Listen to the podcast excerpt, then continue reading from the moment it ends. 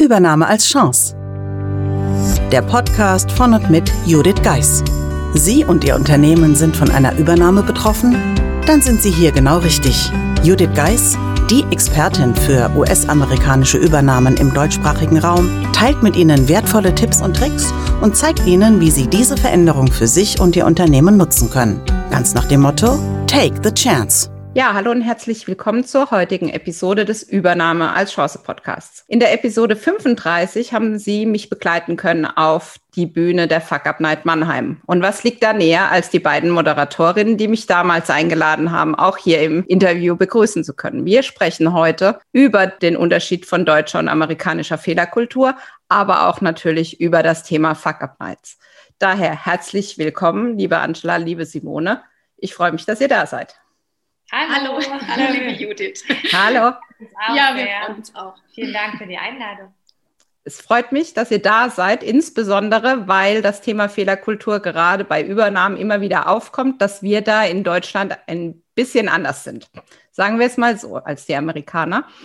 Aber vielleicht, und ich glaube, neben der Fuck-Up Nights macht ihr noch vieles anderes, wollt ihr euch kurz vorstellen und ein bisschen Blick hinter die Kulissen geben, ja. was ihr sonst so tut. Wer möchte beginnen?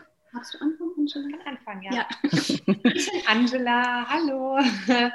genau, ich lebe in Mannheim und bin hauptberuflich als Hundepsychologin hier tätig.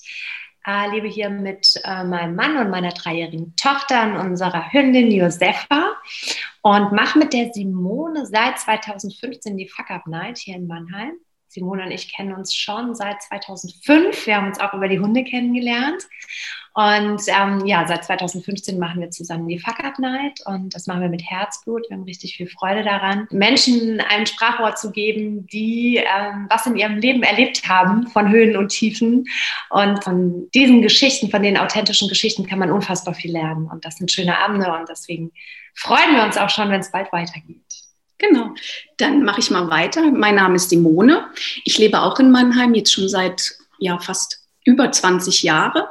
Äh, bin damals durch ein Jobangebot hierher gekommen, lebe da hier mit meiner Tochter und auch meinem Hund. Ich bin selbstständige Fotografin im Bereich Tierfotografie und auch Businessfotografie für Frauen. Und eigentlich seit 2014 habe ich die Fuck Up Nights hier nach Mannheim geholt, über Freunde, das habe ich gesehen und äh, habe einfach gedacht, das passt wunderbar nach Mannheim, Gründerstadt. Ja, und mache das jetzt eben seit 2015 mit der Angela zusammen. Und ja, wir rocken das Ding und freuen uns auf alle nächsten Sachen, die kommen. Ja, und für alle, die mich schon gefragt haben, wo meine Porträts herkommen, weil ich das immer wieder auch auf Social Media und so weiter gefragt werde, Simone ist quasi die Frau zum Kontaktieren. Wie immer alle Infos zum Gast oder in dem Fall zu den Gästen in den Show Notes. Und aber auch natürlich, Simone, gerade bei dir, wer sein Tier ablichten lassen will, gerne auch in Aktion, ist da auch ganz richtig. Genau. genau. Aber lasst uns mal zu dem Thema Fuck Up Night. Und ich habe immer so den Eindruck, die einen sind total äh, fasziniert davon und die anderen verstehen gar nicht, was es wirklich ist. Ich weiß nicht, wie so eure Erfahrungen damit oder mit welchen ja, Themen werdet ihr konfrontiert, wenn ihr sagt, wir, wir moderieren die Fuck Up Night oder wir sind die Initiatorinnen hinter den Kulissen der Fuck Up Night Mannheim? Also ich glaube, da gibt es ähm, mittlerweile nicht mehr, aber als wir so in den Anfängen start, äh, gestanden sind, schwarz oder weiß. Also die einen dachten, was sind das für wilde Partys? Irgendwie fuck up konnten damit nicht wirklich viel anfangen. Und die anderen sagten, ja, hä, was ist das denn? Also ähm, äh, mittlerweile ist es so, dass äh, Fuck Up Night ist ja weltweit mittlerweile ein Begriff und etabliert dass viele mit dem Namen schon etwas verbinden. Das hat sich jetzt nach sechs Jahren einfach auch verändert. Und ähm, damals war das wirklich noch recht neu. Ne? Ja, da mussten ja. wir auch immer erklären, was wir da eigentlich machen. Ja, es gibt ein witziges Beispiel, als wir mit einer Firma zusammen, einer größeren Firma zusammen eine Fuck Up Nights eben geplant haben, dort im Haus, da war wirklich ein riesiges Thema, dieses Fuck äh, also dieses Fuck-up, was ja praktisch übersetzt im Endeffekt nur Scheiße gebaut heißt. Äh, aber das ist halt hier in Deutschland so ein Begriff ähm, Fuck und da geht's gleich in so ein bisschen das Verruchte. Und diese Firma, es war ein Riesenthema, das halt auszublenden, also mit Sternchen, also Sternchen ab, also nicht Fuck-up, sondern zu zeigen, weil es hieß, wir können das in unserer Community intern so nicht teilen. Das wird niemals richtig ankommen. Und tatsächlich haben wir uns da schon eingesetzt dafür, dass das so bleibt, weil das ist nun mal der Name. Es war ganz kurz der Gedanke, dass sogar der Name geändert wird für diese eine Veranstaltung, aber da haben wir uns dann dagegen gestellt, mhm. weil ich finde, es ja zeigt es einfach ein mhm. bisschen auf eine auch ein bisschen humorvolle und witzige mhm. Art. Was ich auch interessant finde, ist auch, dass ihr ja immer mehr Firmen auch gewinnt, die dann sagen, wir wollen auch eine interne Fuck-Up-Night haben. Vielleicht möchtet ihr da ein bisschen noch näher eingehen, neben der Namendiskussion. Ja, wie kommt es dazu, dass die Firmen dann auf euch zukommen und vielleicht für den einen oder anderen Hörer eine Idee, das vielleicht auch intern zu initiieren und sich dann bei euch zu melden? Ja, also es ist echt witzig. Also, desto mehr Veranstaltungen wir eigentlich hier in Mannheim hatten. Klar, desto mehr Menschen kommen, es spricht sich rum. Und es war ganz oft so, gerade bei den großen Firmen, wo wir recht regelmäßig auch waren, kann man schon fast sagen. Ähm, die waren selber einfach mal Gäste und sind vorbeigekommen, haben sich das angeschaut und haben plötzlich festgestellt, wow, da passiert ja richtig was. Also die Menschen sprechen von ihren vermeintlichen Fuck-ups, sind aber daraus unfassbar gewachsen, unfassbar ähm, selbstsicher geworden und haben einen ganz großen Erfahrungsschatz gewonnen. Und das wiederum ist ja so ein Riesengeschenk, dass es quasi das Ergebnis war, gestärkt daraus zu gehen. Und dann gibt es da immer so ein paar Leute, das sind so ganz mutige in äh, diesen Firmen, die sagen, genau sowas brauchen wir. Wir müssen irgendwie mehr darüber reden, was nicht funktioniert, miteinander ganz offen und müssen sagen, wir haben einen Fehler gemacht, was können wir daraus lernen? Und es nicht zu verstecken oder es als Schwäche anzusehen, sondern es eigentlich als Stärke zu sagen, hey, hier ist eine Sackgasse. Wir müssen irgendwie den Rückwärtsgang einlegen und müssen einen anderen Weg irgendwie einbiegen. Und das ist so von Mal zu Mal gewachsen, dass die Menschen erstmal als Privatpersonen kamen und dann plötzlich festgestellt haben, dass ein unglaublicher Dazugewinn ist, das in eine Firma zu integrieren. Ja, festgestellt haben wir, dass die Unternehmen allgemein sich mehr mit dieser Fehlerkultur im Unternehmen beschäftigen. Also die wollen das einfach sichtbarer machen, also darüber reden. Und ich glaube, so eine Fuck-Up-Nights ist für sie die Idee, dann überlegen sie, wie können wir das integrieren. Und die Deutschen neigen ja dazu, dann das eher so ein bisschen formell zu machen ein bisschen trocken. Das interessiert dann aber auch wieder niemanden. Und ich glaube, so eine Fuck-Up-Nights ist nochmal so eine bisschen Entertainment mit, mit Humor, wie das dann gezeigt wird. Und äh, ich glaube, das ist so für, für eine Firma oder ein Unternehmen einfach so eine gute Mischung über dieses ja etwas schwierige Thema, das sichtbar zu machen und die Leute aber trotzdem da reinzuholen. Die reinzuholen und das äh, vielleicht in einem anderen Kontext ne, auch zu beleuchten, sondern nicht in einem Schulungsraum darüber zu sprechen, was ist denn schiefgegangen, sondern unter ganz anderen Rahmenbedingungen. Und das wiederum schafft auch eine völlig neue Perspektive. Also da werden Menschen sichtbar, auch der Fuck-Up-Nights von großen Unternehmen, die so teilweise gar nicht sichtbar waren. Und das ist total spannend. Und dadurch passiert viel. Es ist wie so ein Durchwirbler. Da wird irgendwie so ein bisschen alles durchgewirbelt und das bringt wieder Bewegung rein. Bekommt ja. ihr dann auch mit, was so nach einer Fuck-Up-Nights in den Unternehmen passiert? Rückmeldungen vom ja dann Veranstalter, was es bewirkt hat. Beziehungsweise das andere, was ihr ja gesagt habt, ist, sie kommen ja wieder und wollen ja nochmal. Ja. Ähm, vielleicht möchtet ihr da ein bisschen einen Blick hinter die Kulissen geben. Also bei der einen Geschichte, auch bei einem wirklich großen Konzern, hatten wir die erste Fuck Up Night geplant und da sind wir wirklich nur mit externen Sprechern angereist. Also Simone und ich haben quasi Sprecher akquiriert und die mitgebracht. Und dann war das Tolle, bei der zweiten, die ja. wir dann dort gemacht haben, gab es fast nur interne Speaker. Ja, wir haben am Anfang äh, bei der ersten Planung, bei der ersten Vergab Nights in, dem Unternehmen, haben wir auch schon gesagt, ach, es wäre toll, wenn ihr eigene mhm. Speaker akquirieren könntet. Und dann war schon so, oh, oh, oh, ich weiß nicht. Und da war die Angst. Und dann äh, haben wir auch gedacht, naja, so Richtung Führungskräfte wäre ja mega. Und das war so ein absolutes Tabuthema. Also das war klar, das geht erstmal nicht. Ich glaube, die Organisatorin von der Firma, also die das da gemacht hat, das war eine sehr mutige Frau oder ist eine mhm. Sehr mutige Frau. Das muss ich wirklich sagen, dass sie das einfach durchgezogen hat, auch mit viel Gegenwind. Auch. Ja, viel Gegenwind. Ja, also es ist auch viel erstmal einfach ja, Unverständnis gestoßen, was das jetzt sein soll. Und sie hat es aber durchgezogen und es war auch ein Mega-Event. Und genau bei der zweiten Vergab Nights dort im Unternehmen waren dann tatsächlich zwei, ich glaube sogar drei, drei eigene Speaker aus der Firma. Ja. Und es war, also das war wirklich so ein Erfolg auch, auch für die Mitarbeiter. Es waren ja viele Mitarbeiter auch eben auf der Fuck Up Nights. Und das zu sehen, dass darüber gesprochen wird und auch über das eigene Scheitern, auch in, in Führungspositionen. Das war der Wahnsinn. Also da war wirklich eine Mitarbeiterin, die schon seit Jahren in diesem Unternehmen tätig war, die dann echt ganz klar offengelegt hat, dass sie jahrelang in dieser Firma in einer Position gearbeitet hat, wo sie eigentlich die ganze Zeit gemerkt hat, dass sie vollkommen mhm. überfordert ist, es aber geschafft hat, jahrelang irgendwie zu überspielen, dass das vorne rum nicht spürbar war, aber sie selber war immer an dem Punkt, dass sie gesagt hat, was mache ich hier eigentlich? Also es mhm. waren Geschichten, wo man sich echt gedacht hat, wow, ne, also das war mega interessant, mega authentisch. Und man hat so das Gefühl gehabt, es geht nicht mehr jetzt um Nummern, sondern es geht um Menschen und mhm. äh, deren Potenziale, deren Fähigkeiten, die Selbsterkenntnis, ne? Ja. das ist nicht meine Richtung. Ich will in eine andere Abteilung, weil da bin ich viel, viel stärker in dem, was ich tue. Also total spannend. Ja.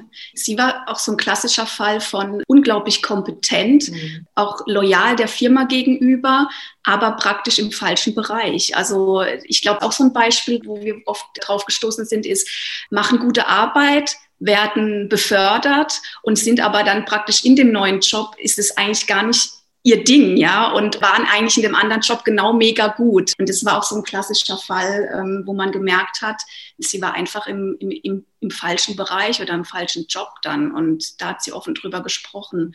Ja, war sehr spannend. Und die Selbsterkenntnis und die Stärke dann ne, zu haben, einmal A, darüber zu reden, aber B, dadurch auch anderen Mut zu machen, leuchtet mal mehr rein. Seid ihr in dem äh, Schreibtisch oder in dem Labor mhm. oder wo auch immer, seid ihr da euren Fähigkeiten nahe? Ja? Oder tut ihr etwas, wo ihr eigentlich schon länger spürt, das ist es nicht? Und dem einfach auch weiter zu folgen, das war sehr, sehr spannend, weil sie ist jetzt in dem Bereich, wo sie ist, natürlich eine wahnsinnige Bereicherung, weil sie da einfach extrem Gutes drin, ja. Also sowas kam dann, gell? Aber ich glaube, dass, und das ist, was Simone sagte, das bedarf Mut und es bedarf immer so ein paar Menschen, die diesen Mut haben, zu sagen, wir ähm, veranstalten jetzt mal sowas, aber erstmal, und das war eigentlich taktisch auch sehr klug, bringt mal die Speaker mit, mhm. damit die Menschen überhaupt sehen, was bedeutet das? Wie läuft das ab? Wie fühlt sich eine Veranstaltung an? Wie reagiert das Publikum? Was erzählen die Menschen? Ja, und das war total klug. Und dann ein Jahr später hat man schon gesehen, waren die Berührungsängste nicht mehr so groß. Ja. Ich glaube, das ist gerade im Hinblick auf Fehler und Fehlerkultur ganz wichtig, dass diese Berührungsängste eben mhm. sich, ja, auflösen ist vielleicht falsch gesagt, aber dass man einfach einen anderen Umgang damit bekommt, auch mit Fehlern an sich, also dass auch so eine Fuck-Up-Night nachwirkt. Mhm, genau. Aber das mit dem erstmal schnuppern und gucken, wie es ist, das kann ich aus eigener Erfahrung ja. eher sagen, weil ich, weil ich ja damals bei einer Fuck-Up-Night auch mit einer Kollegin da war und ich fand das total interessant, wie damit umgegangen wurde, wie das Publikum interagiert hat. Und ein nachhaltiges war, wenn ich mich recht entsinne, hatte dort Speaker, Speakerin abgesagt und ihr habt dann spontan gesagt, wer möchte sich denn melden? Mhm. Ja. Mhm, mhm. ja. tatsächlich zu meiner Verwunderung zur damaligen Zeit hat sich tatsächlich jemand gemeldet, der gedacht hat, er geht mal schnell auf die Bühne. Ja. Und das fand ich aus vielerlei Hinsicht sehr beeindruckend. Einmal, dass jemand aus dem Stand dann sagt, okay, auch mir ist irgendwas passiert und ich teile das jetzt hier. Auf der anderen Seite natürlich den Mut zu haben. Und ich weiß noch genau, wie ich neben meiner Kollegin saß und gedacht habe, oh Gott, oh Gott, ich würde nie auf so einer Bühne stehen. Wie wir wissen, hat sich das ja zwischenzeitlich dann auch geändert. Ja. Aber auch da, ähm, ich gehe da wirklich davon aus, dass viele der Speaker dann irgendwann vorher im Publikum waren, oder? Auf jeden Fall, ja. definitiv. Mhm. Also das ganz oft. Also wir haben ja danach auch immer noch schön Zeit, ne, dass man noch ein bisschen plaudert und ähm, sich vernetzt und so weiter. Und das passiert uns ganz oft, dass die Menschen oder auch schon in der Pause ankommen und sagen, hey, also die ersten zwei Speaker sind durch und äh, die Stimmung ist gut und das Publikum hat diese Menschen gut aufgefangen. Und dann kommen schon die Leute und sagen, hey, ich habe äh, auch eine Geschichte, ich habe was erlebt, ich, mhm. ich, ich würde das total gerne teilen, wie ist die Möglichkeit und so. Und das ist auch das, was sich verändert hat. Bei den ersten zwei, drei Veranstaltungen mussten wir ja wirklich noch Speaker akquirieren informieren. Das heißt, wir mussten Menschen anrufen, wir mussten Menschen anschreiben und das war wirklich noch so das Ding, wie ich soll über mein Scheitern reden. Ja. Was ist denn das für eine ja, Idee? Wir mussten suchen. Das hat sich verändert. Ja, ne? das, wir mussten suchen dass es die ersten Mutigen gibt, die praktisch offen über Scheitern sprechen. Das ist ja ein Tabuthema, gerade in Deutschland, wenn wir mal länderspezifisch bleiben, also über das Scheitern zu reden. Es hat sich einiges getan in der letzten Zeit. Das ist ja auch unsere Mission. Also wir tun ja da auch einiges mhm. dafür. Aber es ist immer noch in den Kinderschuhen. Und, und andere dann zu sehen und zu sagen, mein Gott, was dem passiert ist und auch diese Empathie. Menschen sind ja empathisch. Also die hören jemandem zu und erkennen sich ja auch selbst darin und, und das, da, da entsteht auch so eine, eine Harmonie und auch eine Liebe dem anderen gegenüber, was dem passiert ist und so ein Verständnis und das versuchen wir auch mit der Fuck Up Nights zu erreichen und dadurch kommen auch immer mehr Menschen und sagen, okay, ich habe da auch was zu erzählen. Ich glaube, ich kann da auch ganz vielen anderen helfen damit. Ja. Was mir auch bei euren Speakern immer gefällt, ist die bunte Mischung. Das heißt, auch mit mir gemeinsam war es ja eine bunte Mischung Mann und Frau. Also ohne jetzt in dieses Frauenthema abzudriften, aber bei euch haben auch Frauen Platz auf der Bühne und man ja, sieht regelmäßig ja. Frauen. Und ich sage jetzt mal, gerade aus meinem Netzwerk sind ja mehrere Frauen gerade bei euch schon auf der Bühne gewesen. Das heißt, mit ganz unterschiedlichen Themen, mit ja. unterschiedlichen Erfahrungen. Und ich glaube, das macht natürlich die Mischung nochmal aus, dass letztendlich auch euer Publikum dann auch anzieht, weil sie sagen, ich kann überall irgendwie was mitnehmen und kann daraus vielleicht auch meine persönliche Einstellung zu Fehlern verändern. Genau. Und das ist auch das, was wir auch immer merken, was so sinnbringend ist. Also, dass man nicht nur in einem Bereich oder in einem Genre bleibt, weil die Inspiration liegt doch genau ähm, einmal in der Wissenschaft, aber einmal auch beim Künstler. Da liegt doch der Punkt, wo man sich inspirieren lassen kann und wo man Blickwinkel verändern kann. Und das ist auch das, worauf wir auch immer großen Wert legen, was du gerade gesagt hast bei der Zusammenstellung, dass es da so von allem etwas gibt, mhm. wo ähm, eine Identifikation stattfinden kann, aber auch eine Inspiration einfach entsteht. Und das eben durch die unterschiedlichen Genres nennen wir durch unterschiedliche Kulturen. Also es ist, es ist querbeet gemischt und das ist das Spannende. Und wir hatten früher sogar am Anfang dann auch in den Pausen immer noch eine kleine Band, die irgendwie noch ein bisschen gespielt mhm. hat. Ja, also jeder Abend ist einzigartig, weil klar, unterschiedliche Menschen, aber auch weil jedem Abend die Location anders ist. Wir sind nicht mhm. nur an einem festen Platz. Was wir wollen Mannheim ja auch ein bisschen zeigen in, in all dem, was es hat. Ja, ja das ist genau der Punkt. Ich glaube, das ist auch nochmal ein lokales Ding.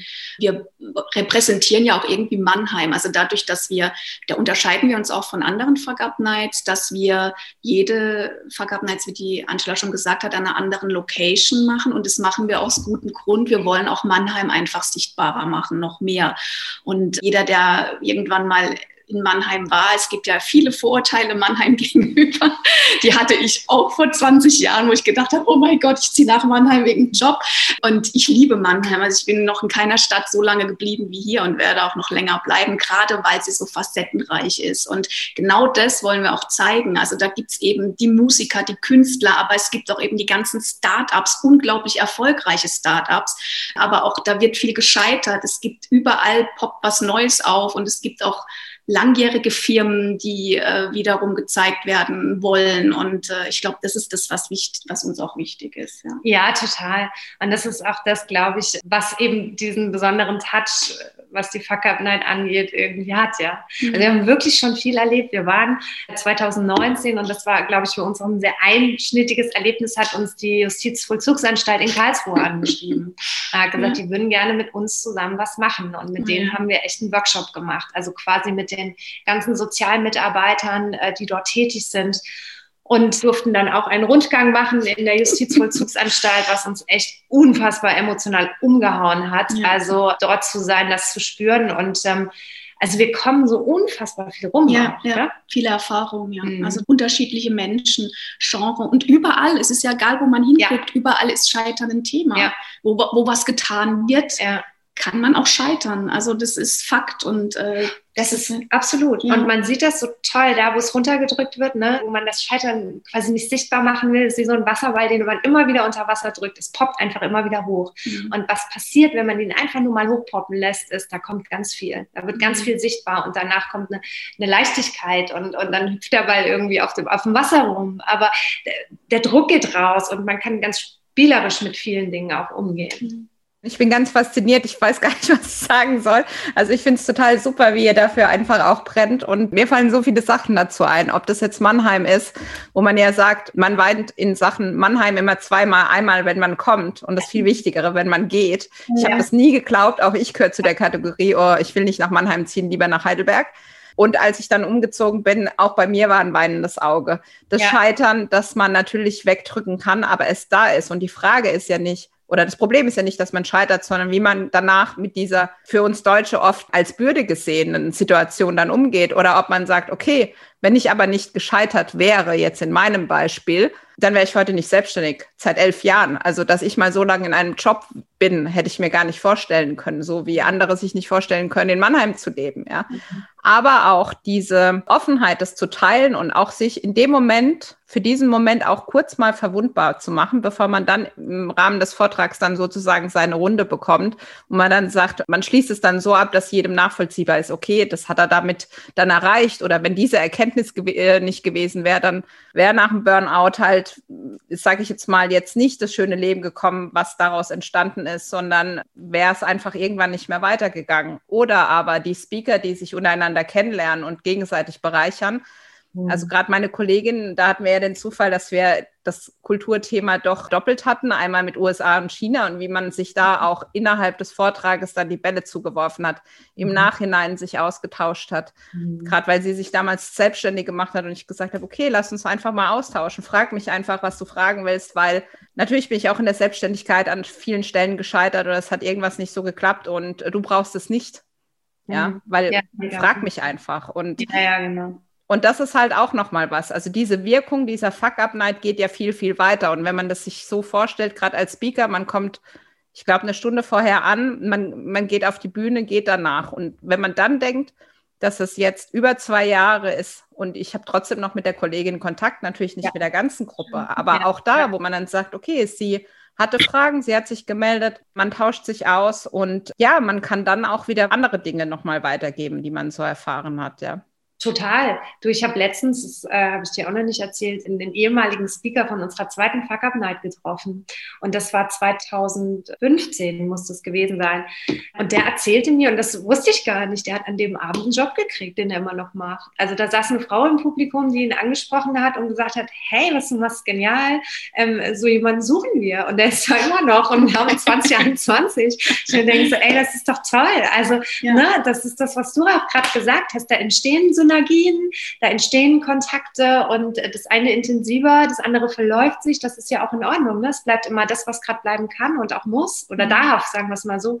Ähm, und was passt vor allen Dingen auch. Ja. Und das ist total spannend. Ja, und dass, dass es so ins Rollen gebracht wird. Also in deinem Beispiel, Judith, äh, dass du gesagt hast, ähm, ich bin gescheitert. Also vor allem sich das eingestehen. Ich glaube, das ist schon mal so der erste Schritt, zu sagen, ja, ich bin gescheitert. Ich, das hat jetzt so nicht funktioniert. Und nur dadurch entsteht ja was Neues. Nur dadurch guckt man, wie kann ich es anders machen. Manchmal kommt man auch auf den Punkt und sagt, okay, ich muss komplett was anderes machen. Ja, das sind diese unsere, ich sage jetzt mal Burnout-Speaker, ja, die tatsächlich erfolgreich in ihrem Leben waren und irgendwann an einen Punkt kamen und es ging nicht mehr weiter, körperlich wie geistig und die waren ausgenockt. Und aber in dieser Zeit hat es jeder geschafft, also zumindest die, die wir hatten, die Speaker, was komplett Neues aufzubauen, ja, aufzublühen, sich selbst zu erkennen und das andere ist eben, anderen Menschen das weiterzugeben, denen helfen zu können, weil das habe ich schon durchgemacht, das, was du gesagt hast, Judith, eben mit der Kollegin, da kann ich dir auf jeden Fall Tipps geben. Also es ist für sich selbst der Schritt, nur wenn man es zugibt oder an den Punkt kommt, okay, ich bin gescheitert, kann was Neues entstehen. Also das ist so die Quintessenz, finde ich. Ich denke, das ist auch in diese Richtung, Einsicht ist der erste Weg zur Besserung. Weil ja. wenn ich es einsehe in dem Moment, dann kann ich auch was tun. Und das merke ich auch oft bei den Übernahmen. Ja, wenn ich jetzt was falsch mache und was, dann passiert mir irgendwas und die Amis machen ja sowieso Hire and Fire und ich darf mhm. mir keinen Fehler erlauben. Und daraus entstehen eigentlich die größten Fehler. Heißt, man kommuniziert nicht mehr, man kommuniziert nicht ausführlich genug, man denkt, man wüsste alles und fragt nicht nach. Man geht in den Kampf, die trüben, die bösen Amis, die, die machen mir jetzt das Leben schwer, anstatt zu sagen, okay, wo stehen jetzt meine Chancen? Wie, wie kann ich das Beste wieder draus machen? Also gerade auch der Punkt, den ich immer wieder auch in Kommunikation selbst vermeide, ist dieses, was ist, wenn ich wie die Dame aus eurem Beispiel feststelle, ich bin, bin hier fehl am Platze. Und das ist legitim, fehl am Platz zu sein und sich nicht gut zu fühlen. Die ganze Welt verändert sich in dem Fall. Und dann muss ich meiner Meinung nach irgendwann mir auch eingestehen, dass es so ist und dann auch aktiv werden. Und nein, das ist nicht ein Scheitern, sondern ich finde, es ist ein ganz großes von innerer Größe, dann zu sagen, nee, ich, ich ändere da mein Leben, weil es ist meins. Das ist eine Riesenstärke in dem Moment, ne? Mhm. Einfach zu sagen, okay, ähm, eine Riesenstärke und ein Riesengewinn, weil was passiert denn letztlich? Man fokussiert sich wieder auf das, was man selber will und auch kann, auf die Fähigkeiten, ne?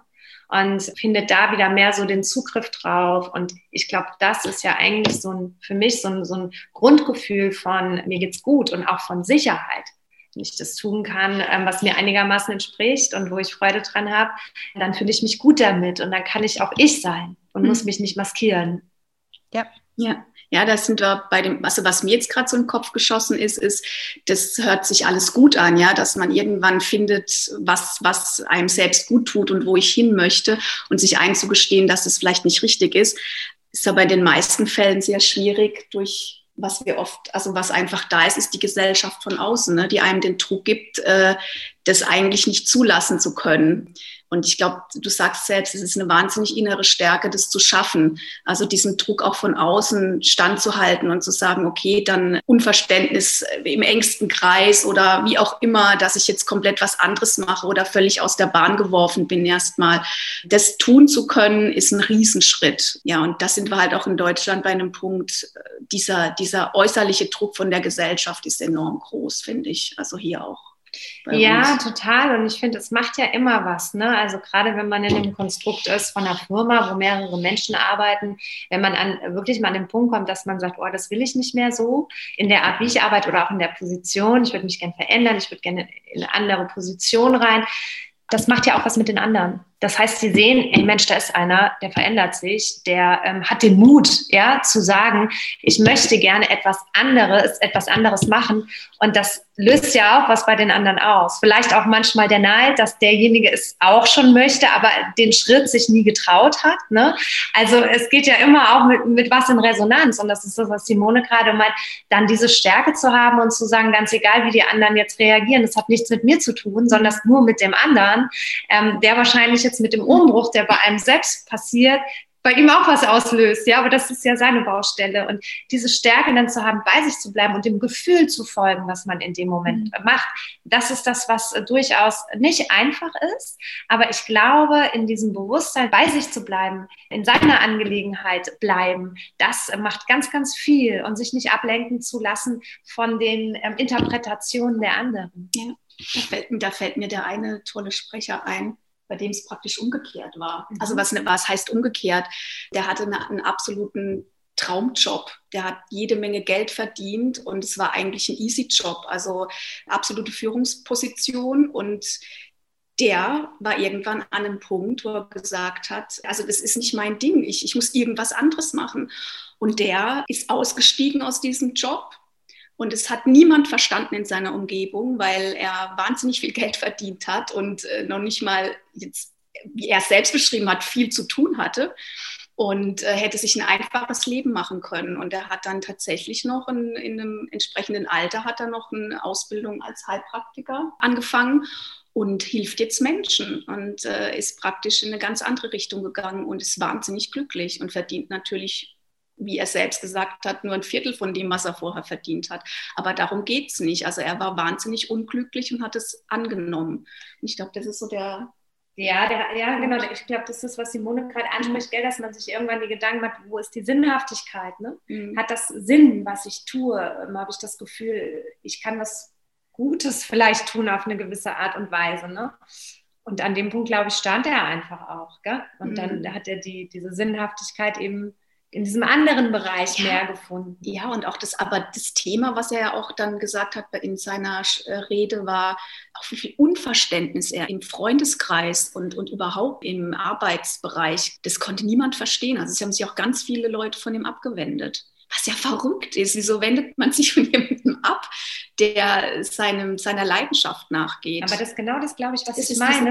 Dass, ja. ja. dass die Menschen ja. merken, das macht ja was mit einem. Ja. Oh, guck mal, der verändert sich. Der macht jetzt was, was ihm unglaubliche, ich nenne es jetzt mal Erfüllung gibt. Und ganz oft sind es Menschen, die das auch so gerne tun würden, aber sich einfach nicht trauen. Und dann ist es immer der einfache Weg, man cuttet den Kontakt ne, und geht da mhm. weg, weil ähm, diese Inspiration erstmal vermeintlich äh, nicht gut tut, obwohl es eigentlich ein toller Motor wäre. Ja? ja das, das einfachste immer weggehen. Müsste ich aus meiner Komfortzone, ja, genau. um Gottes Willen. Da kommen dann die Ängste hoch. Ja, ja das ist so. Hm. Was äh, mir dazu auch nochmal einfällt, ist meist, wenn bei den Übernahmen dann die Ersten das Unternehmen verlassen und man quasi sieht, denen geht es danach auch noch gut oder die leben noch sozusagen, ja, genau. dann gehen die anderen auch. Ja, ja, genau. Also es ist dann immer so ein Domino-Effekt. Ja. Und ich muss ganz ehrlich sagen, bei einem meiner Kunden war es so, dass plötzlich ganze Stockwerke leer waren. Mhm. Ja. Und ich muss sagen, also ich war als Externe da, aber wenn ich mir vorgestellt hätte, ich wäre dort noch angestellt, die Kollegen, also irgendwie gefühlt jeden Tag ist eine Verabschiedung und auch das macht ja mit denen, die dann gefühlt nicht aus der Situation raus können oder die dann nur noch durch den Bonus gehalten werden. Die gibt's auch und das ist auch absolut in Ordnung. Also den Bleibebonus, bis, bis ja. das hier über die Bühne gebracht ist. Und nein, ich will damit nicht sagen, dass jede Übernahme dazu führt, dass die Stockwerke leer werden, aber es ist einfach, dass die Teams sich verändern, dass neue Leute hinzukommen, dass alte, liebgewonnene Kollegen Wegen gehen, dass man da vielleicht auch ein bisschen nachtrauert, genauso wie man der alten Unternehmenskultur nachtrauert, ja. Aber auch da kann man ja sagen, okay, ich lasse mich erstmal darauf ein und wenn ich dann feststelle, wie eure Speaker, das ist nicht mehr das, was ich will, dann kann ich eine Entscheidung treffen. Und ich glaube, das ist immer wichtig, auch bei mir im privaten Umfeld, wenn ich dann gefragt, ja, äh, was soll ich denn jetzt machen? Ja, du musst die Entscheidung treffen. Ich kann dir nur Kriterien, die mir von außen auffallen, sagen. Die Entscheidung letztendlich, ich werde dir nicht sagen, kündige deinen Job oder nehme den Job an. Das musst du aus dir selbst heraus wissen. Mhm. Ja, also total spannend. Also ich könnte euch jetzt auch noch viel, viel länger zuhören. Ich denke, es war ein ja, enormer Blick hinter die Kulissen der Fuck-Up-Night, aber auch die Fehlerkultur, wie sie in Deutschland gesehen wird, nach wie vor gesehen wird. Aber für mich persönlich positiv, dass ihr eine Veränderung wahrnehmt. Das ist ja schon mal super, weil ich glaube, das können wir alle gebrauchen, nicht diesem Druck die ganze Zeit ausgesetzt zu sein, sondern einfach zu sagen, hey, ich habe einen Fehler gemacht. Ich gestern im Projekt auch. Okay, ich habe einen Fehler gemacht, dann habe ich gesagt, tut mir leid, ich habe einen Fehler gemacht. So, ja. war halt falsch. Ist so. Ein einfacher Satz eigentlich. Eigentlich. Ja, eigentlich. Und dann kam, wie kannst du denn sagen, dass du jetzt einen Fehler gemacht hast? Weil es so ist. genau. Und für mich war das gestern ganz interessant, weil ich dann nochmal auch überlegt habe, erstmal, wie habe ich das eigentlich gelernt, so zu machen aufgrund der Reaktion? Und das andere dann wirklich zu sagen, warum habe ich den Fehler gemacht? Und zwar nicht, um sich runterzubuttern, sondern ich habe einfach festgestellt, dass vielleicht Multitasking gestern nicht die beste Lösung war für die Themen, die da anstanden. Ja. Ja, ja, Und ich glaube, das ist immer dieses, was, was entsteht aus dem Fehler? Für mich war klar, ich mache nach unserem Interview heute schon mal Wochenende. Ja. Mhm, mhm. Und vielleicht ein anderer hätte entschieden, okay, er muss jetzt noch mehr arbeiten, weil er müsste jetzt zeigen, dass er nicht noch mehr Fehler macht, ja. Und dann passieren ja noch mehr. Aber unabhängig davon, Fehler sind nichts Schlimmes. Fehler können ausgemerzt werden, beziehungsweise man kann eine andere Lösung finden. Ich sage immer, wir operieren nicht am offenen Herzen. Das heißt, wir können alles, wenn halt was falsch gelaufen ist, dann, dann kann man es wieder ändern. Und letztendlich kann ganz viel Neues und Tolles daraus entstehen, dass man mal vermeintlichen Fehler gemacht hat oder gescheitert ist. Aber wie geht man damit um und wie steht man dann wieder auf? Also ihr tragt da einen wesentlichen Teil dazu bei, dass es hier in der Metropolregion Rhein-Neckar, kann man ja schon fast sagen, ja. da ein Umdenken gibt. Wir freuen uns, denke ich, gemeinsam darauf, wenn ihr die nächste Fuck Up Night wieder veranstaltet. Ja, Wie man an die beiden und an die News zu den Fuck Up Nights kommt, sieht man in den Show Notes. Ich sage vielen, vielen Dank euch beiden, dass ihr da wart und freue mich auf die nächste Fuck Up Night. In dem Sinne, wünsche ich euch einen schönen Tag. Danke dir, Judith. Danke. Tschüss. Buchen Sie jetzt ein Mentoring mit Judith Geis. Egal ob als Mitarbeiter, Führungskraft oder Team. In einem individuell auf Sie zugeschnittenen Mentoring erhalten Sie wertvolle Tipps und Hinweise, wie Sie sicher durch die Zeiten der Veränderung kommen. Schauen Sie vorbei auf thebridge-online.com/mentoring. Den Link finden Sie auch in den Show Notes.